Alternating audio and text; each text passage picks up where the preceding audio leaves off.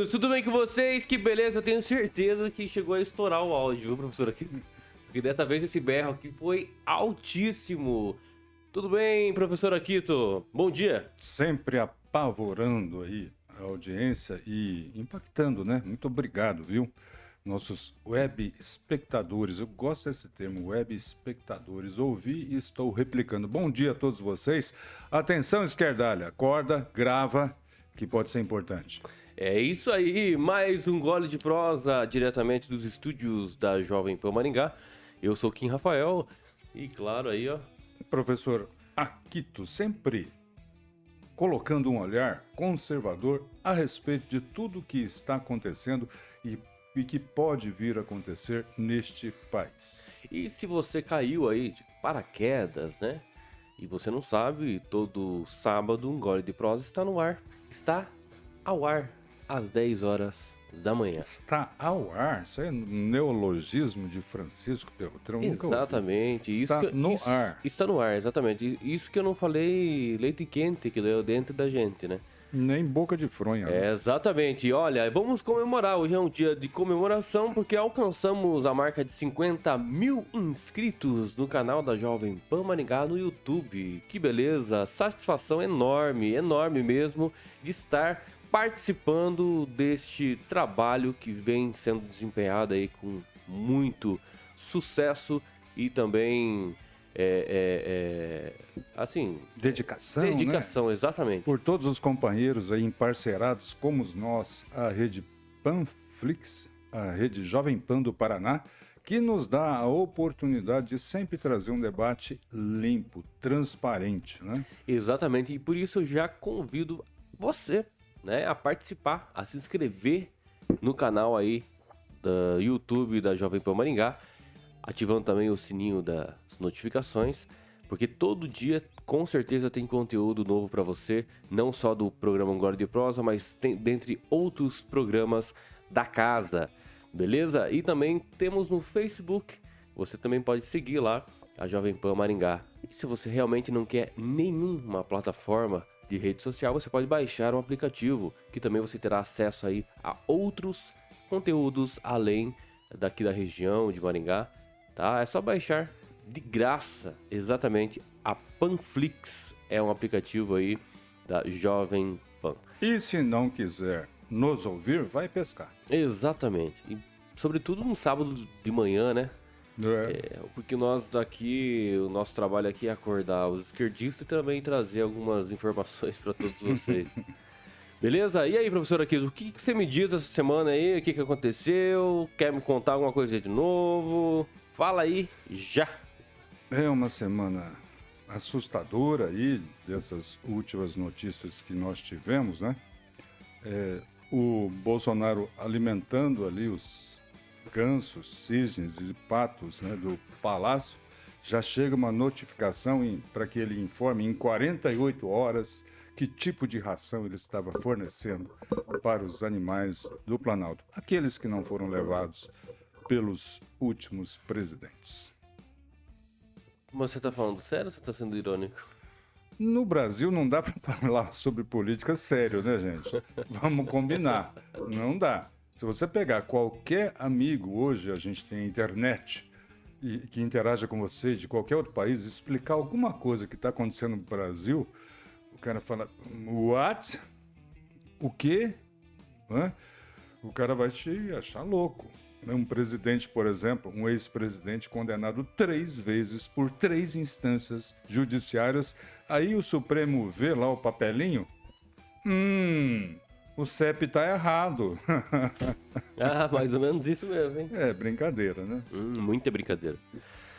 E é isso, eu acho que hoje vai ter bastante coisa pra gente debater sobre o nosso tema. Então já acho que já é importante a gente já começar, né? O que, que você acha? Vamos lá. É, o tema do programa hoje é militância de má fé. Mas é, a, a primeira pergunta que eu quero entender, professor, Sim. é com a condição sobre a militância mesmo, né? Porque ela deve ser tratada de forma comum ou ainda generalizada, ou seja, todos devem ser considerados uma ameaça às instituições ou relacionamentos se auto-afirmar que é militante Ou seja, a militância é algo ruim hoje, não só para a política, mas para todos nós em relacionamentos? Eu vejo o seguinte, o direito ele é dinâmico, ele vai acompanhando as necessidades da sociedade, das novas relações da sociedade. Tem agora né, a questão das fake news, que volto a dizer, não foram inventados pelas redes socia sociais. Mas o que é fake news? O, notícias mentirosas, isso já existia antes na imprensa tradicional, né? Já existia, de você colocar em meio fato, descontextualizar o fato, levar a uma conclusão, enfim, né? E agora tem aí a intenção ainda não é de criminalizar fake news. E eu trago para o debate também nós trazermos para a cena você criminalizar a militância de má fé.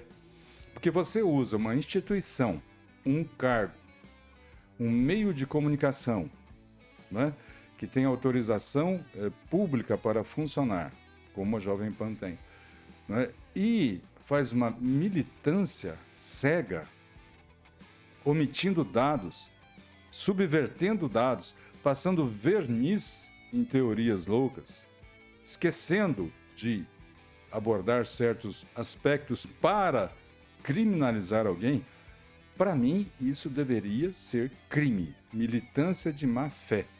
Se bem que crime no Brasil, bicho, o cara vai ser preso quando? Bom, sei lá, vamos caminhando aí. Eu acho que os presos mesmo no Brasil atualmente são aqueles que opinam diferente do que pensa o sistema. É verdade. Nós Tem, temos alguns exemplos clássicos aqui no nosso país sim, sim.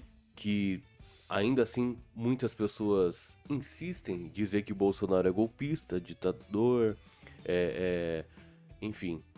Mas parece que não é bem o que eles falam, porque se você perceber algumas decisões, né, judiciais que acabaram prendendo pessoas por opinarem, ou seja, estão presas, mesmo que às vezes em casa, né?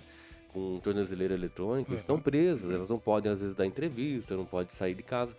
Então, a ousadia é maior, né? Então, Inclusive, veja, gente com uma opinião, público. entendeu? Criticar o ministro, né? Criticar a corte, por exemplo.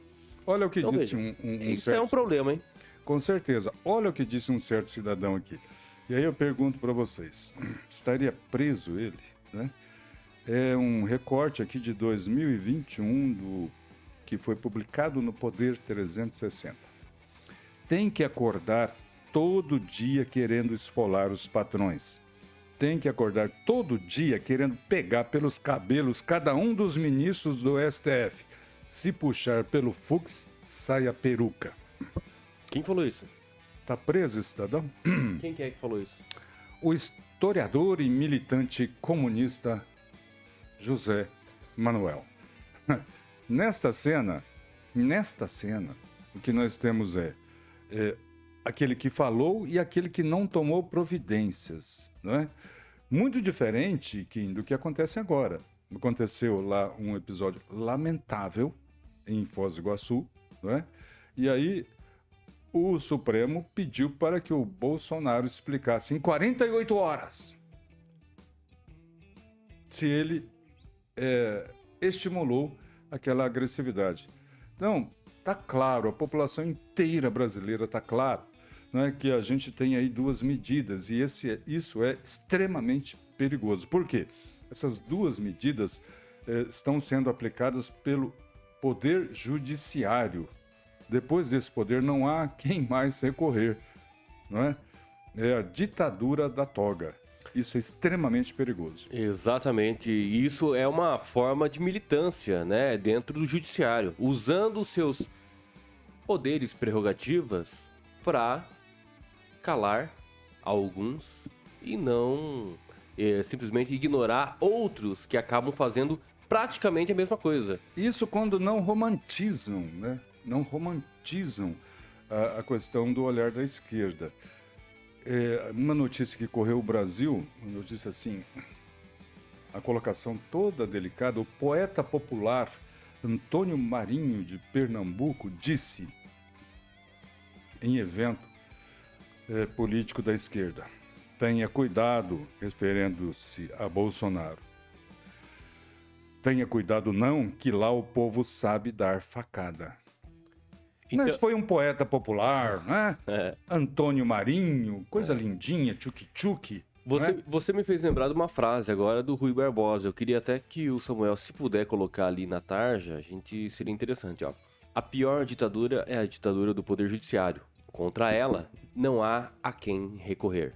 Quem escreveu isso foi Rui Barbosa. E é o que nós estamos vendo, uma militância aguerrida dentro do Poder Judiciário. E isso é completamente ruim porque não há os contrapesos necessários. E quando existem esses contrapesos, para tentar barrar esse poder é, da República que quer sim sobressair aos outros, ou seja, tirando a harmonia entre eles, uhum. né? A independência talvez tenha até em excesso, mas é, tirando realmente a harmonia, como a Constituição coloca. Eu acho que isso sim é uma militância que precisa ser parada. Mas eu não estou dizendo que precisa ser dissolver o STF. Ninguém está dizendo isso. Mas parada nos seus contrapesos, ou seja, Senado Federal. Pois por é. favor, presidente Pacheco, coloca aí, por favor, né, em pauta um processo de impeachment dos ministros, de algum deles, porque tem muitos processos. É claro muitos que tem pedidos, né? É, exatamente, é, muitos pedidos de impeachment, né, de alguns ministros do Supremo Tribunal Federal que precisam ser analisados. Não é criminalizar o ministro, tem pedido, vamos ver. Exatamente. Já que é um clamor popular, exatamente. eu acho que está evidente que há, né? Houve até uma coleta de, de assinaturas, Kim, com mais de um milhão de assinaturas pedindo a instalação. Não me lembro agora de qual ministro né, em passado aí, não muito distante. E as instituições estão fazendo ouvidos moucos né, a essa, esse clamor popular. Falando em ouvido mouco,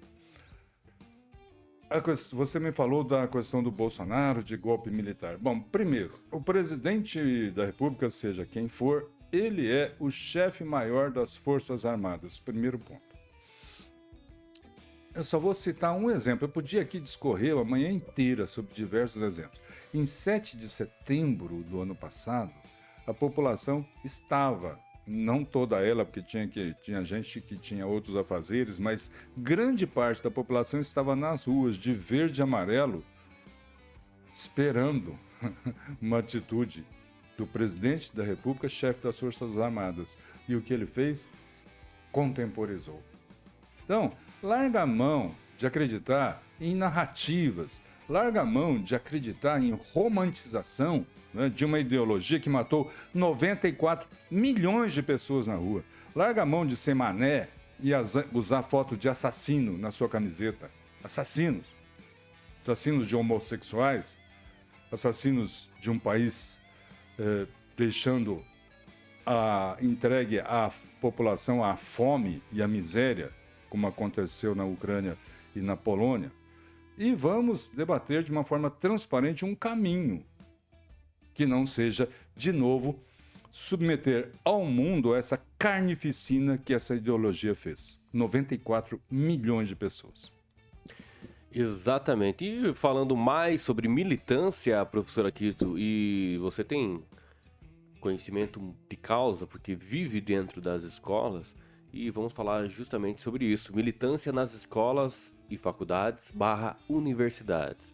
Há professores militantes que preferem doutrinar seus alunos ideologicamente do que ensinar sua disciplina. Será que realmente existe isso? E o mais interessante é que algumas ponderações que a gente vai começar a fazer a partir de agora são retiradas de um artigo do Brasil Paralelo. E é muito interessante você visitar a plataforma deles lá e eles dizem o seguinte, ó, você concorda que as salas de aula das escolas têm sido feitas por palanque político por alguns tipos de professores? Professor Aquito. Pois é. É improvável que alguém negue essa militância por uma razão ou outra.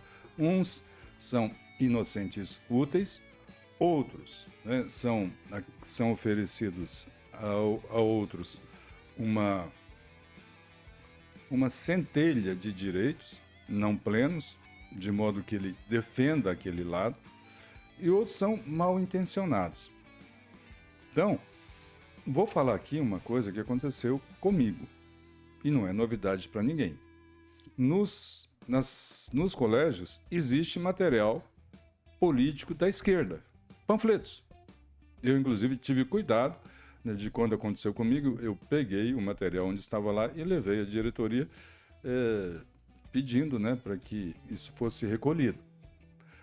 Não pode na escola, olha, gente, uma igreja, um templo é para rezar, não é para jogar futebol. Né? Então, é, você vai numa missa, você vai numa oração para participar lá de um culto, né? Para participar de um protocolo que o faça ali é, se dedicar à sua espiritualização. Uma escola é, não convoca os alunos e as pessoas para debater sobre política partidária. Não pode, Taguchi? Pode. Eu acho que poderia, mas coloca uma placa lá. Hoje nós vamos discutir assuntos do capitalismo, do socialismo. Quem for, ouve. Não esta covardia, Kim, que se faz de se aproveitar um momento de distração, de se aproveitar de um prédio público e falar: olha, agora a gente já vai falar de política partidária, né? agora a gente vai falar de Bozo, né? agora a gente vai falar de fascista, nazista. Né? É isso que se faz. É uma prática covarde que acontece nas instituições. Porque é muito claro que, né, que não há professores apenas esquerdistas, hum, né? Hum. Eu acho que de todo o âmbito ali político, pensadores é, que trazem ali ideologias Sim. de diversas aí fina finalidades e tal. Tanto, então, a, tanto a esquerda quanto a direita, entre outras ideologias aí. Mas nós sabemos que este não é um caso de todos, né? Seria absurdo aí falar que pudesse generalizar todos os conjuntos de professores. É, eu costumo dizer que é uma minoria barulhenta. O pessoal que não é de esquerda, ele não, ele não se manifesta para evitar o confronto. Que o pessoal de esquerda, ele eleva o tom naquele ambiente mesmo. Então o professor vai acabar é, tendo que é, estabelecer uma discussão, né? às vezes em termos que podem é, ser encaminhados por uma situação mais contundente, né, de certo. palavras mais duras, e ele evita. Né? Isso é característica. Nas manifestações, que a gente é possível ver isso. Tivemos manifestações em Maringá com 30, 50 mil pessoas numa cidade que tem 200 mil eleitores. Não tinha um papel no chão depois da manifestação. Um pedacinho de papel. Vai numa manifestação da esquerda para você ver. O que, que a gente vê depois. Então, a direita é o pessoal que tem, que preza pela organização, que preza pelo conservador, conservadorismo, pelos valores que construíram a sociedade até aqui e não quer, não quer embarcar numa aventura descrita, escrita ou inventada por alguém sob efeito talvez de substâncias não lícitas escrevendo como é que ele imagina o mundo e querendo impor este mundo às pessoas. Nós tivemos um episódio aqui no Instituto, muito desagradável, em que, infelizmente, nós tivemos aí a, a militância, a militância de má fé fazendo o quê? A não militância, uma meninota, para quem não gosta do termo menor de idade, uma meninota foi agredida, agredida fisicamente. Duas, né? E não se ouve um clamor popular. Imagina se fosse o contrário, imagina. Ah, não, com certeza seria uma tragédia. Acho que Maringá pararia. Mas o que nos chama atenção é que realmente, como o vereador Rafael Rosa, que esteve com a gente aqui uhum. semana passada, né? Sábado passado, falou que é, é, foi feita ali uma pesquisa em si, motivado pela direção e executado pelos alunos. Imagina, colocando os alunos ali junto nessa parada para decidir isso é- sobre é, a existência do banheiro unissex coletivo ou não. Então isso é uma, uma isso aí é uma imbecilidade se completa. Isso aconteceu é tirar a responsabilidade dos ombros e provocar aí um atrito entre as partes Exatamente. diretamente. O artigo aqui também do Brasil Brasil Paralelo traz o seguinte, eh, a seguinte ponderação: o que é um professor militante, né? Como identificar realmente? O professor militante é aquele que usa o espaço que tem na de sala de aula com a audiência cativa dos alunos. Perfeito. Vender uma ideia de mundo perfeito na qual ele acredita. Audiência cativa e submetida à autoridade do professor. É. Não importa qual seja a ideologia, ele usa o mesmo espaço de ensino de uma disciplina para ensinar outra coisa. Perfeito. Ensina que ele entende que as pessoas devem agir no mundo. Há vários motivos para ter-se essa consequência. E um dos motivos, a gente faz um seguinte questionamento e eu queria que você, nosso telespectador, nossa audiência também escrevesse aí a sua resposta quanto a isso. Paulo Freire desempenhou algum papel na formação de professores militantes? Desempenhou. Eu quero responder também. Então responda já. Desempenhou, né? A aplicação intensa de, dessa metodologia né, durante o período em que a esquerda esteve no poder, por dois mandatos e meio, né, acabou produzindo um dos piores índices, índices de educação do mundo. Só isso. Né? Agora, é, no meio da educação, não se pode, parece que é uma heresia questionar Paulo Freire. Uma heresia. Aí você coloca esse dado, aí te taxam de radical te taxam de não saber sobre educação. Deve saber, então, Paulo Freire, né? que ele afundou a metodologia fundou a educação brasileira. É uma Isso é vergonha, é né? A gente falar assim, nós temos um patrão da educação que se chama Paulo Freire. Nós, com esse resultado, eu concordo inteiramente com você.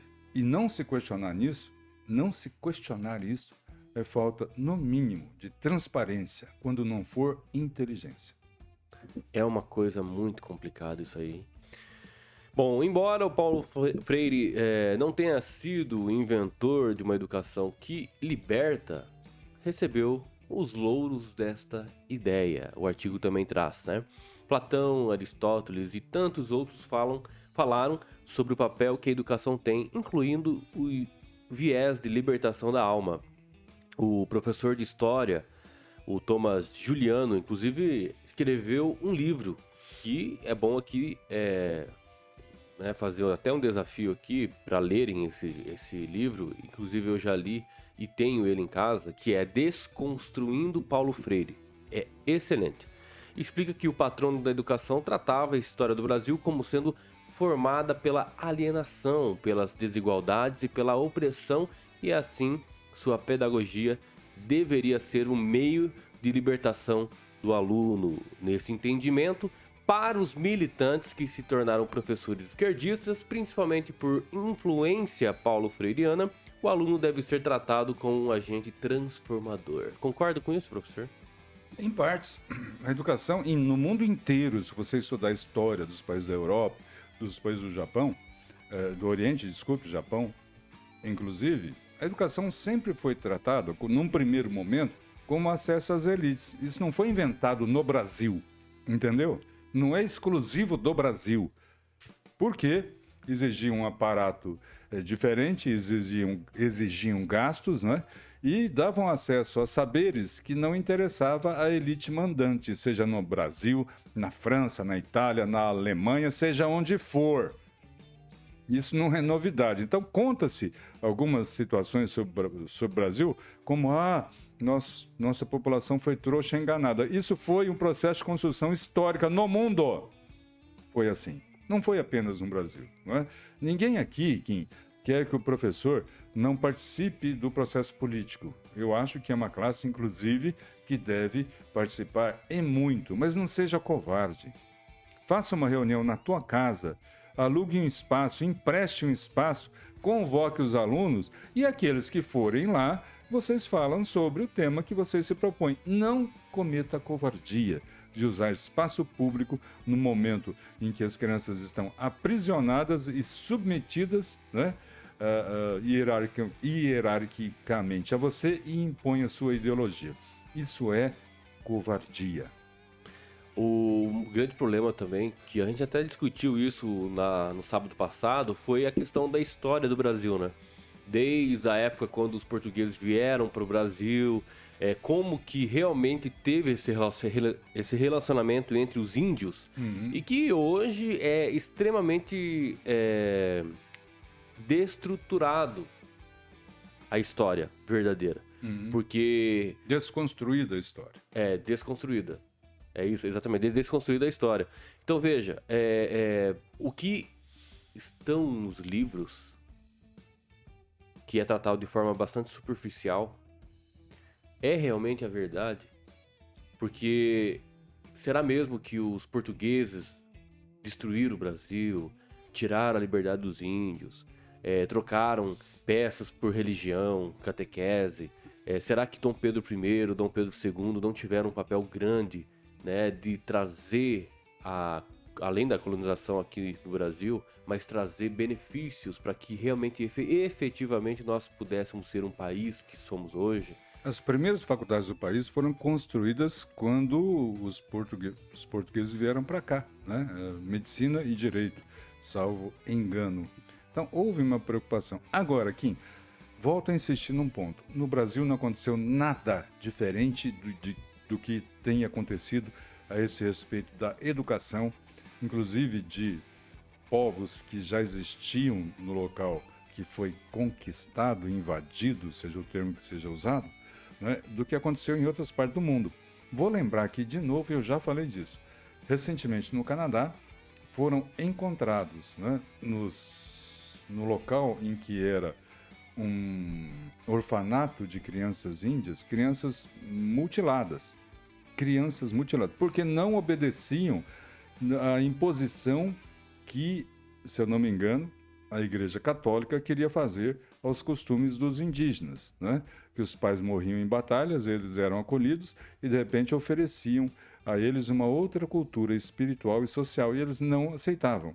Então aconteceu no mundo inteiro isso, infelizmente. Infelizmente. Hoje de manhã, por coincidência, eu estava vendo material sobre Hokkaido, no norte do Japão, que lá tem o povo Ainu, que é o povo indígena do Japão. Aconteceu a mesma coisa. O Japão, né, é, que a gente conhece como Japão hoje, ao enfrentar aí essa cultura Ainu, impôs a língua Ainu, impo, a língua japonesa, a escrita japonesa ao povo Ainu e, com o passar do tempo, houve aí uma resistência muito grande desse povo e eles, graças a Deus, conseguiram superar e compatibilizar entre seus costumes e os costumes que os japoneses impuseram a essa comunidade. Então aconteceu no mundo inteiro, não é particular ao Brasil. O que me preocupa, Kim, Uhum. quando se fala sobre o Brasil é parece que a sacanagem foi feita só aqui. Né?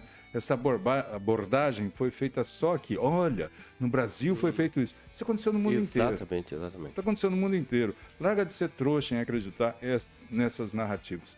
Nós temos que construir pontes para superar isso e não ficar problematizando e culpando né, esta ou aquela classe social. E baseado nisso, você, como nosso nobre historiador comunista aqui, eh, estabelecer ainda hoje né, o incentivo do ódio de classe entre trabalhadores e patrões. Né, que ele fa- A elite que ele branca, fez. né? A elite branca Ah, elite desse branca. país. Cara, o, o- viu, professor?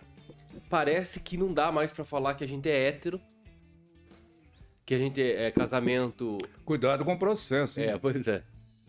Daqui a pouco eu vou receber uma intimação. é, explique aí em 48 horas, por gentileza. O que Por você que que você É hétero. quis- É, exatamente. É. Aliás, por que você é hétero? E outra, tipo assim, Nunca você, te... você viu? nunca Eu sou, vontade? eu sou hétero e branco.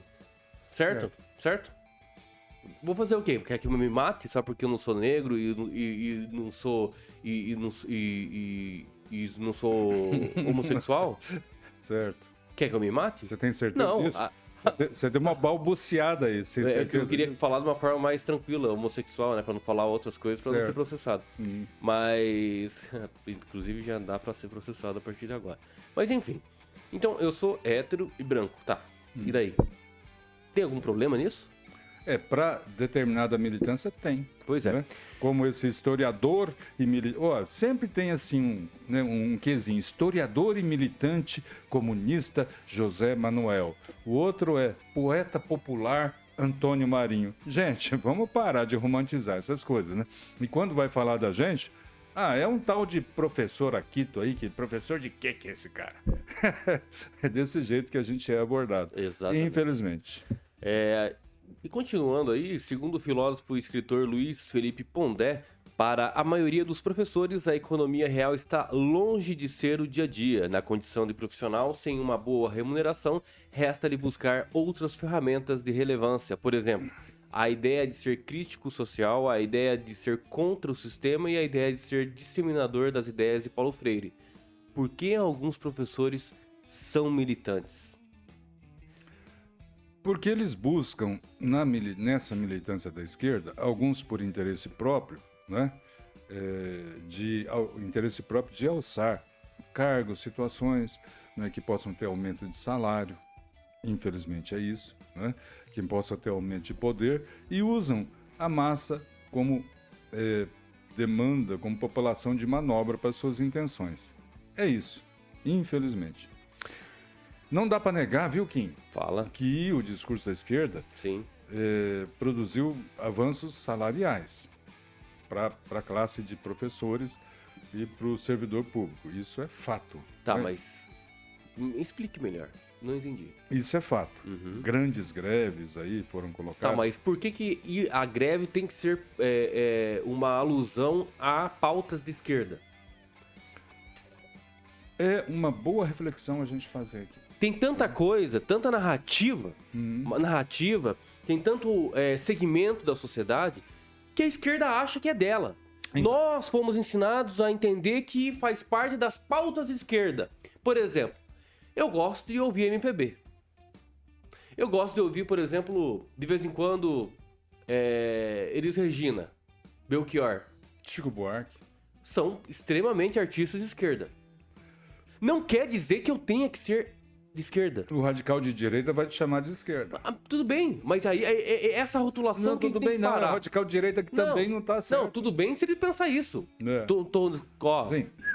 entendeu? Pra eles, tô nem aí. Mas é a condição de fazer uma greve buscando melhorias para a sua classe, não necessariamente são pautas esquerda. É, mas a esquerda se apoderou desse discurso. É por conta dos sindicatos que a gente olha com Exatamente. envergadura. Não adianta. A gente fica olhando de uma criados e forma. turbinados no governo, nos governos de esquerda. Né? Turbinados, que eu digo, com repasse de verbas, com cursos e treinamentos que nunca eram realizados, mas o dinheiro chegava. Né? Então, houve sim uma glamorização da esquerda com um fortalecimento dos sindicatos durante o período em que a esquerda teve no poder. Então, era chique, era bacana. Né? Agora, a pauta de salarial que cresceu nesse meio, ela não é exclusiva da esquerda. O Sindicato dos Bancários aqui de Maringá nunca, nunca esteve sob a presidência de um petista ou de qualquer eh, presidente ligado a esses partidos comunistas, socialistas. Sempre foi né, centro, centro-direita e com grandes conquistas e grandes avanços salariais. Então, é uma, um ponto fora da curva? É. Porque quem não, não pensava quem pensava diferente, quem pensava diferente ficou assistindo a esquerda se apoderar dessas, criar e se apoderar dessas instituições, o que não aconteceu em Maringá nos sindicatos Ou bancários. seja, aparelhamento marxista. Exatamente, aparelhamento é uma estratégia E de... outro, esse aparelhamento aí não tá só nas escolas, né? A gente vê hoje nas instituições Tá mais de, assim, Tá na imprensa, claro. É, né? Porque, assim, não desmerecendo a imprensa em si, mas hoje em dia nós vemos muitos militantes jornalistas que infelizmente tiveram uma formação é, é, mais aguerrida, assim, no sentido da, da militância, né? Da- do uso dessas pessoas para militar Uhum. na causas, né, causas de esquerda. Porque nós tivemos é, governos esquerdistas no Brasil. Eu acho que esse, 2018, é o único... Na verdade, o Temer talvez tenha sido ali um cara mais isentão, Uhum. né? Que pudesse, tipo assim, ficar mais em cima do muro e não falar realmente o que ele era sobre ideologias. Tanto é que não era pregada nenhuma ideologia depois que ele assumiu pós-impeachment. Uhum. Mas depois nós identificamos ali os discursos, né, na, nas eleições de 2018, com o Bolsonaro sobretudo, eh, trazendo né, a diferença da esquerda e de direita e que realmente ele se eh, colocou à disposição para ser um governo de direita. Então, depois da redemocratização, né, da Constituição de 88, nós tivemos aí o primeiro governo de direita instalado a partir de 2019 através do presidente. Bolsonaro. É claro que tem algumas alguns viés E quem criou. liberais. Tem essa- alguns viés liberais, tem alguns viés assim mais é, é, mais é, não é conservador, mas é, parecidos com outros governos, mas Uhum. assim, é quanto às instituições, tipo Petrobras, a intervenção, tudo mais. Então tem algumas questões que precisam ser melhoradas, mas é o primeiro governo de direita. Com certeza. E devemos agradecer à esquerda pelo surgimento do primeiro governo de direita conservador. Né? Os arrobos, os exageros da esquerda é que inspiraram e assustaram a população a tomar as rédeas de seus próprios destinos, fazendo essas manifestações que podem procurar do jeito que vocês quiserem aí. Não tem gente por trás disso. São eu participei de muitas, coordenei algumas, junto com outros companheiros.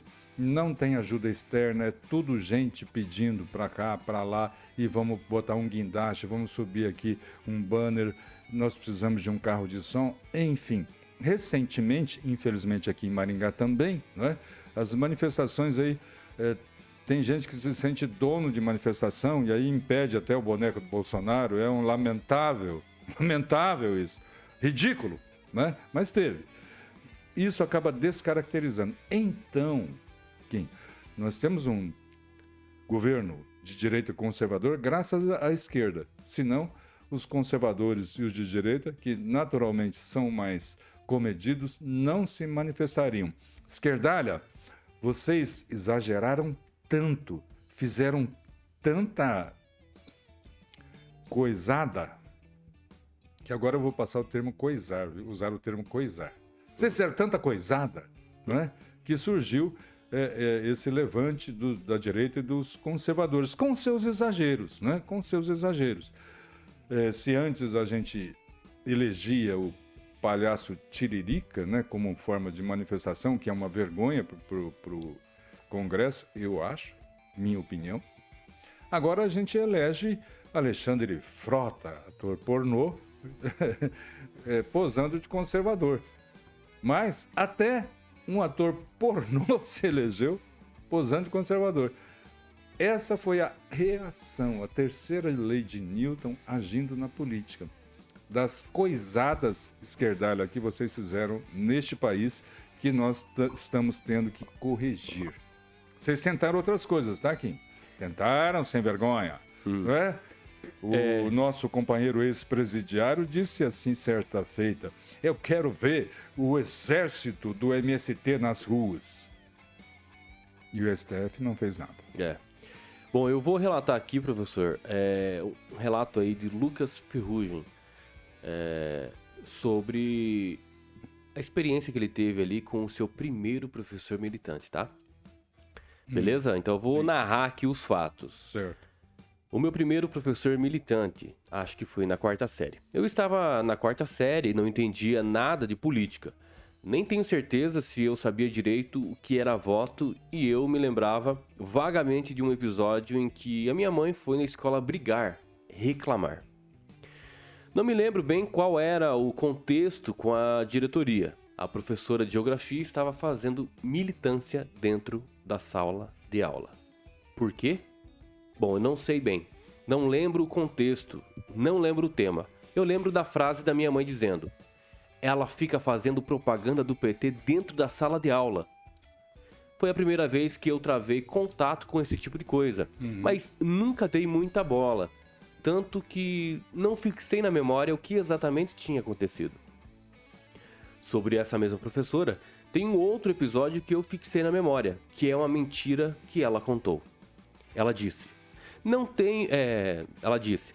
No tempo de vocês, quando eu estava estudando, no tempo de infância e tudo mais, eu não tinha caderno, caneta, que nem vocês têm hoje em dia.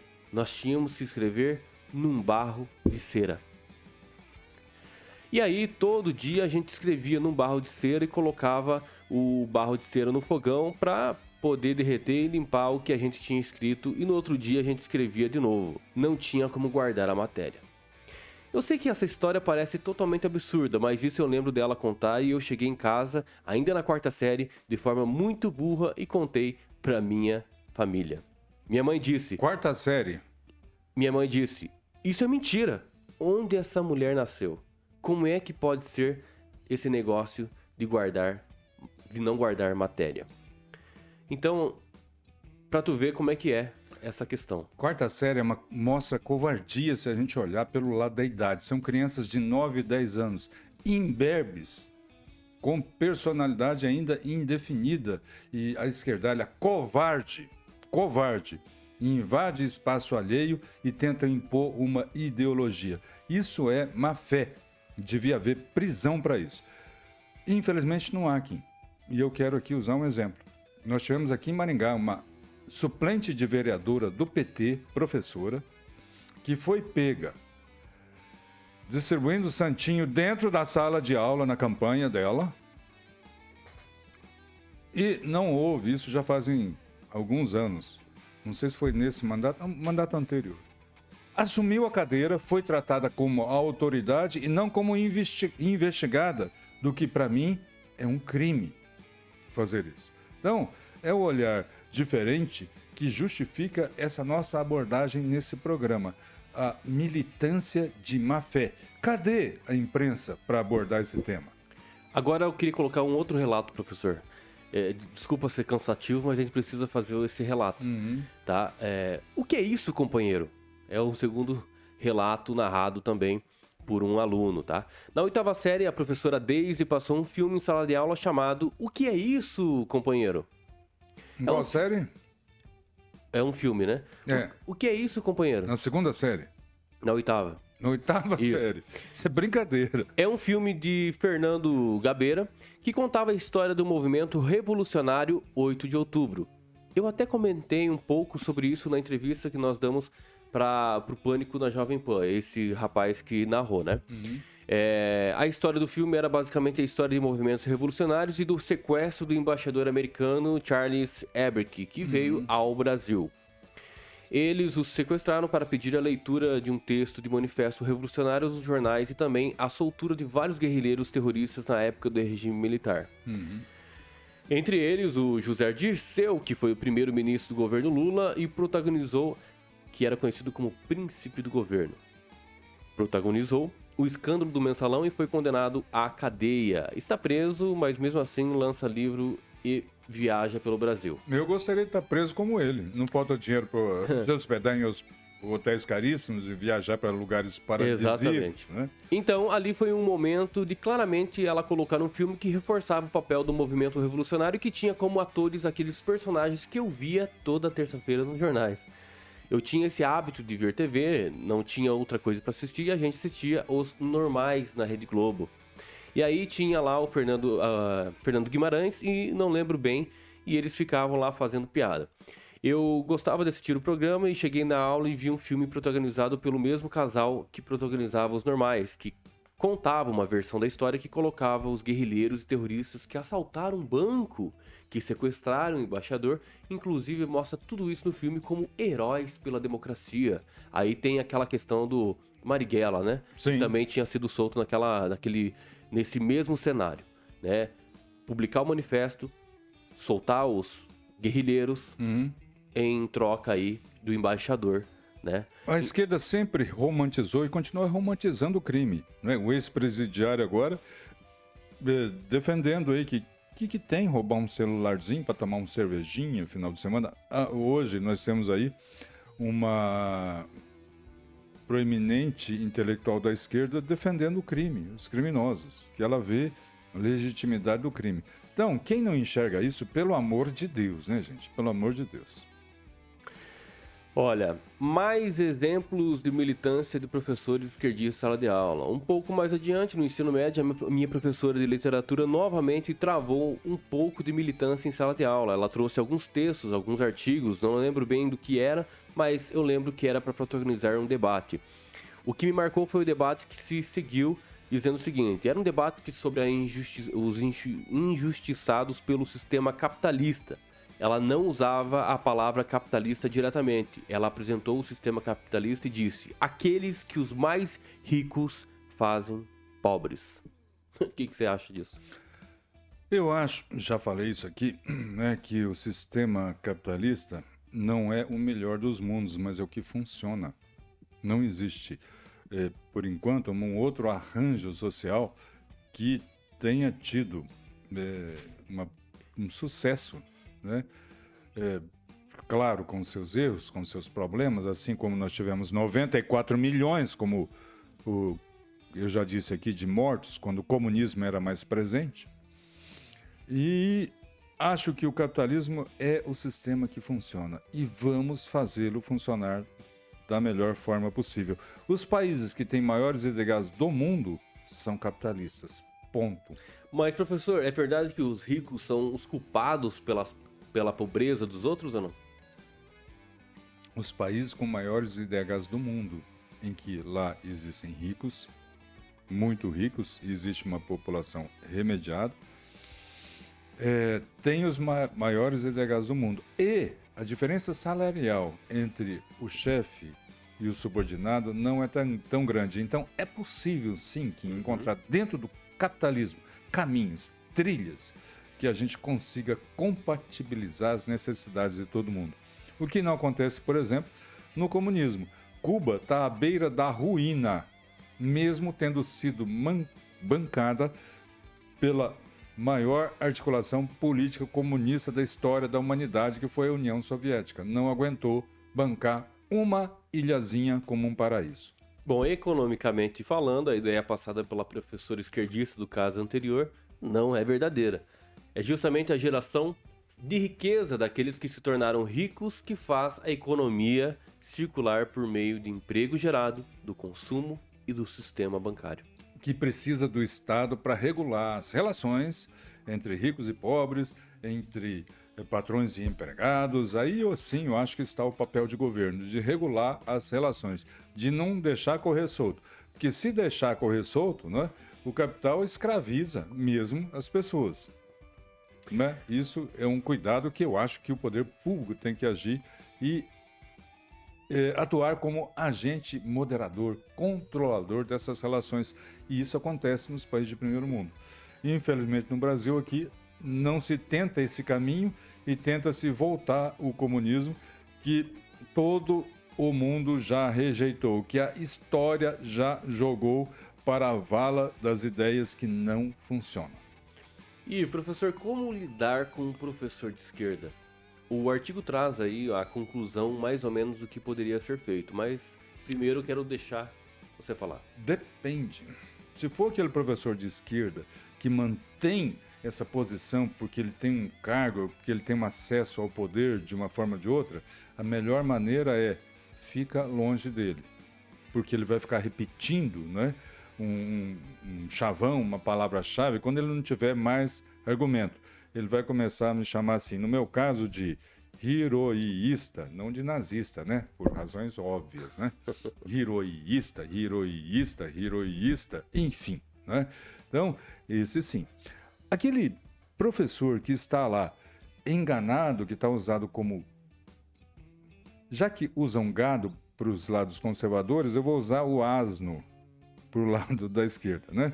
Já que está sendo usado como asno, né? Pesado, hein? Ué, gado não é pesado? Não, gado é, gado é bom. É bom, o asno não é. Ficar passando O que, que você tem contra asno? O que, que você tem contra jegue? Ora. O jegue, o jegue tem um problema aí muito... Vai, vai, vai, continua. Vai. Tô sentindo uma discriminação aí contra asnos, né? Então, quando existe essa possibilidade de não ser alguém com interesses próprios e diretos, aí dá para dialogar. Eu tenho diversos amigos de esquerda que eu, que eu não converti, nem fui convertido, mas a gente mantém um diálogo interessante. Óbvio que eles se assustam, né, quando dizem que quando ficam sabendo que Che Guevara perseguia homossexuais e matava. Ah, é? É. é. Mas uma vez eu vi, eu vi o Jean Willis lá, ele é homossexual assumido, eu vi ele com. Ele se vestindo de Che Guevara, mas imagina se o Che Guevara, se o che Guevara tivesse, tivesse vivo ainda. É uma vontade louca de morrer isso. Isso é igual o Celso Daniel usar uma camiseta do Lula. Ai, ai, ai. Pegou pesado, hein? Certo. Ó, como lidar então com o professor de esquerda? Primeiro, não confronte diretamente. Prefira ter conversas com seu grupo de colegas. É melhor evitar atritos, represálias injúrias graves. Pode até haver perseguição das notas, e uma postura implicante pode afastar colegas que ouviriam e uma conversa à parte. Lembre-se que muitos deles nem mesmo se importam com o que está sendo ensinado. Isso é verdade? Se ele está dizendo, deve ser, né? Eu não sou delegado ou juiz para julgar isso. Mas realmente é um bom conselho. Né? Porque esses mais radicais. Cara, é estratégia. Não, é estratégia. Não tem como se os professores convencer. estão. Se os professores estão com essas estratégias de tentar ensinar e, e, militar dentro da sala de aula, imagina o aluno. Né? O aluno tem que ter, também ser estrategista. É. É, não confrontar né, de primeiro plano, deixar discussão, ouvir, beleza? E começar. Cara, eu estou ensinando aqui, eu acho que o livro do Marighella, viu? Hum. O, guerreiro, o guerrilheiro urbano. Mas a maior parte deles... Porque é, eu não estou falando em fazer motim, nada disso. Mas assim, conversar com seus colegas mais próximos e ali começar um grupo que pense diferente. Sim, sabe como é fácil? A, a, maior parte desses militantes em escolas, eles têm rasa profundidade de argumentação. Né? Então falam ali, por exemplo, de Che Guevara, romantizam. Aí você, o aluno hoje tem um celular na mão, ele dá um Google ali e fala, mano, esse cara matava gente. Homossexual, como assim? Né? Então, a esquerda vem perdendo espaço por isso também né? porque o acesso à informação hoje já não é nos tabloides, jornal, jornalões, né? Todos os governos, seja de direita ou esquerda, a primeira coisa que ele controlava era o meio de comunicação, Kim. Meio de comunicação. Né? É, hoje Como contestar, né? E hoje não época. existe mais isso. Como o, contestar isso? Hoje, aqui no Brasil pelo menos, apenas a esquerdalha quer controlar os meios de comunicação. Olha que interessante. É. Né? O segundo conselho para você lidar com o professor de esquerda é: aprenda os fatos, não as ideologias. Quando tiver uma oportunidade de debate, converse ancorado na realidade histórica, na verdade. Logo, crescer em conhecimento e argumentos faz parte do melhor caminho. Exatamente. Olha o que o Ebenezer falou aqui, só, só vou citar outros, tem outros aqui para você comentar. Sim, a gente vai deixar para o final isso aí. É, Pode falar. Que os esquerdistas nem sabem quem são seus ídolos. É, isso é verdade. É, não sabe, na verdade, Ebenezer, Como é que o que eles fizeram, o que eles fizeram. Eu sei o que você fez no verão passado. Esse Entendeu? é um filme, né? Fazendo é. propaganda pro filme. Terceiro, né? Terceiro conselho aí. Quando possível, promova eventos e grupos de estudos em atividades extracurriculares. Você pode também ingressar, ingressar em organizações escolares que já estejam formadas e nas quais haja abertura para a exposição do tema, né? É.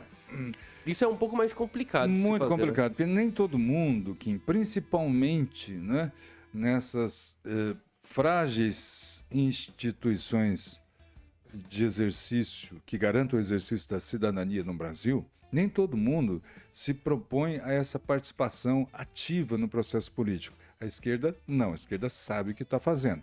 Eles se reúnem em dois ou três e falam lá que tem um coletivo de não sei o quê, e aí a imprensa ainda dá impacto a esse coletivo. Ó, coletivo de defesa das meninotas é, solta uma nota de repúdio, emite uma nota de repúdio contra a agressão né, de covarde que uma meninota sofreu no Instituto de Educação de Maringá.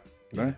Mas é do, duas ou três pessoas é, que fazem isso. Os, os conservadores, os de direita, eles são mais moderados, né? mas é preciso, é preciso instigar isso, essa participação. É preciso. Por que, que eu diz, disse que em frágeis eh, instituições para o exercício da democracia? Há quatro anos eu apontei nas contas do deputado federal NVR 13 notas fiscais, 13, com números sequenciais para ele ser ressarcido ao longo de três anos.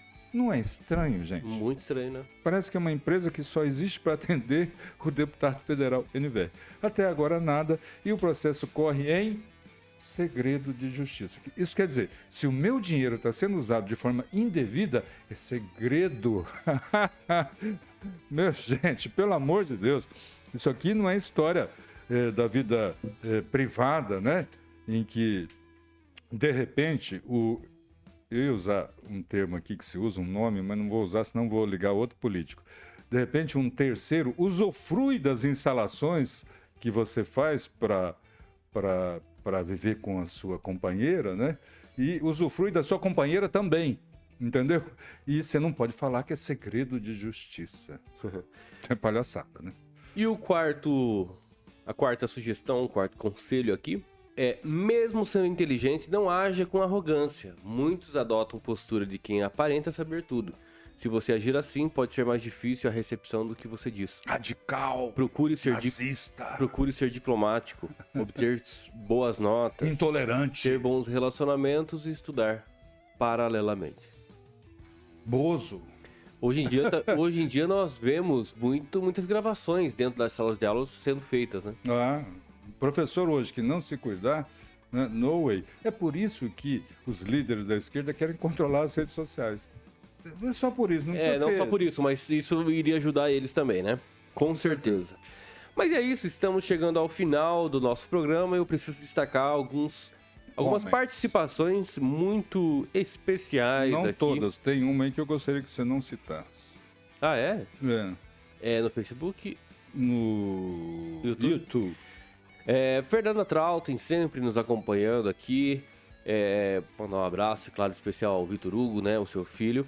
É, bom dia, Kim Rafael e professor aqui, tudo, doutor Ebenezer também acompanhando a gente sempre. Você já leu o comentário dele ali. Bom Uhum. dia, professor. Bom dia, Kim. É isso mesmo. Vamos lá para o Facebook, que tivemos uma audiência bastante. Só queria esclarecer que eu gostaria de não comentasse que não é porque seja uma crítica a mim. Se fosse, poderia dizer. É, mas é Mas de é- outrem. é uma terceiro. sugestão Exatamente. Que envolve aí um outro Tranquilo, colega. tranquilo. Não precisa nem justificar. E a né? gente age em áreas de lobby diferentes, não dá para substituir. É, exatamente.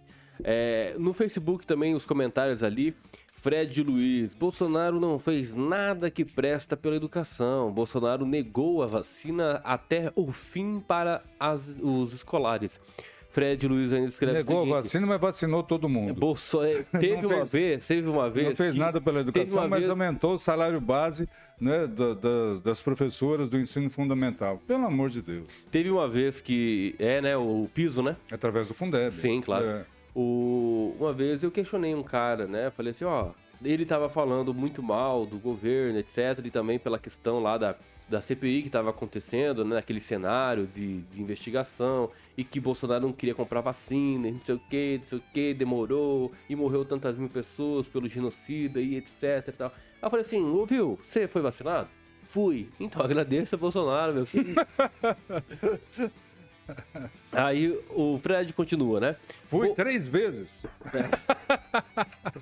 Bolso- Bolsonaro tirou milhões das universidades, mas mantém gastos de milhões no seu cartão corporativo, que você só vai saber daqui 100 anos. O Fred ainda continua escrevendo militância de direita de má fé.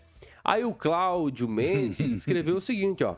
Na década de 70, quando eu era aluno, apanhei de professoras por ter dificuldade de aprender. Governo de direita, como explica o japonês, isso era educação de primeira que você gosta. Cuidado, isso pode ser discriminação racial. É, se eu fosse. Ah, não, esquerdista. Não, se você fosse esquerdista, você já ia processar. Se eu fosse preto, imagina a frase, como disse o preto, cuidado, hein? É, exatamente. Boa colocação, professor. Imagina só se a gente enquadraria essa frase colocando é, explica o gay, né? Ou explica o homossexual. Eu nasci em Maringá, Paraná. Se você não sabe, fica no Brasil. É isso aí. Ô, louco, hein? Manda um beijo, vai. um coraçãozinho, né? É isso aí, mais um programa agora de prosa, diretamente dos estúdios da Jovem Pan Maringá.